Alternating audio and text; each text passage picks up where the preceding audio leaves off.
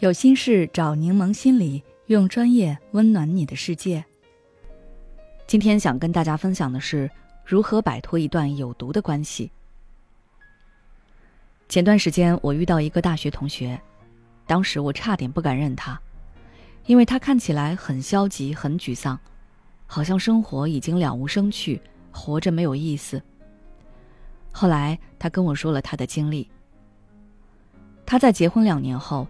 发现丈夫精神出轨，在网上和女同事、女网友各种聊骚暧昧。虽然和丈夫争吵过，她也表示不会再犯了，可还是被发现屡教不改。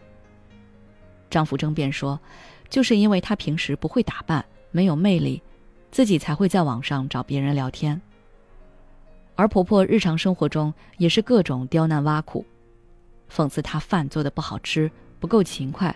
说话不够温柔，她很不服气，也辩解过，可丝毫无法动摇丈夫和婆婆的想法。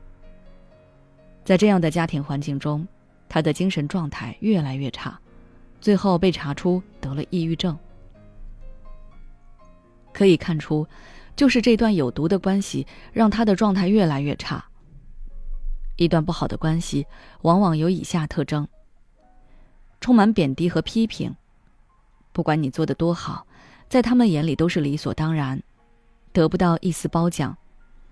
但你只要做的有一点瑕疵，让他们不满意，就会被他们抓住把柄一样，无限放大，然后攻击你，对你贬低、批评，甚至谩骂。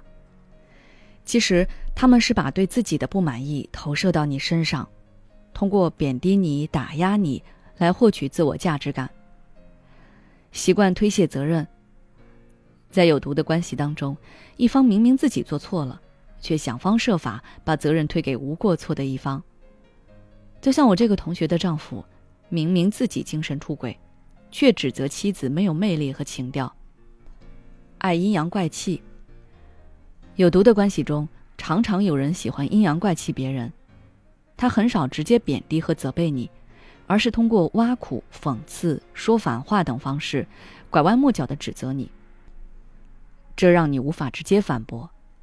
如果你表现得很生气，对方可能说只是开个玩笑，转而说你心眼小、太敏感，觉得你小题大做，让你有苦说不出。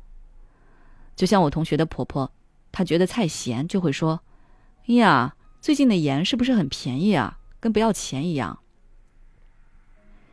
长期生活在有毒的关系中，你会发现，无论做多少努力。你也满足不了对方的要求和期待，沦为对方的提线木偶，会被慢慢的侵蚀自尊心、价值感、自信心，自我怀疑、自我否定的种子就在你心里种下了，让你变得越来越自卑，低到尘埃里。如何摆脱一段有毒的关系呢？首先，你要能够识别有毒关系。要想摆脱，我们首先要能察觉出问题。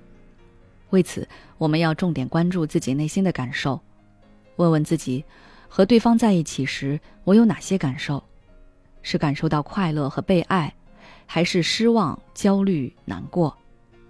有毒的关系中，往往存在着压抑、责备、阴阳怪气等，我们要学会自己判断。其次，大胆说出“我不要”。我们离不开一段有毒的关系。可能是因为我们压根儿就没把离开当成一种选择，因为很多时候我们会因为不甘心、现实条件、沉没成本等各种因素，想方设法的维系身边的人和物，主动把自己囚禁在有毒关系中。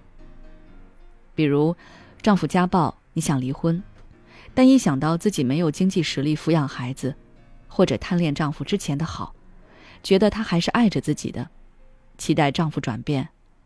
你可能会告诉自己再忍一忍，但实际上，期待一个家暴男浪子回头，还不如期待自己彩票中奖。所以，我们要不断的提醒自己，不要也是一种选择，不要能让我们变得更好。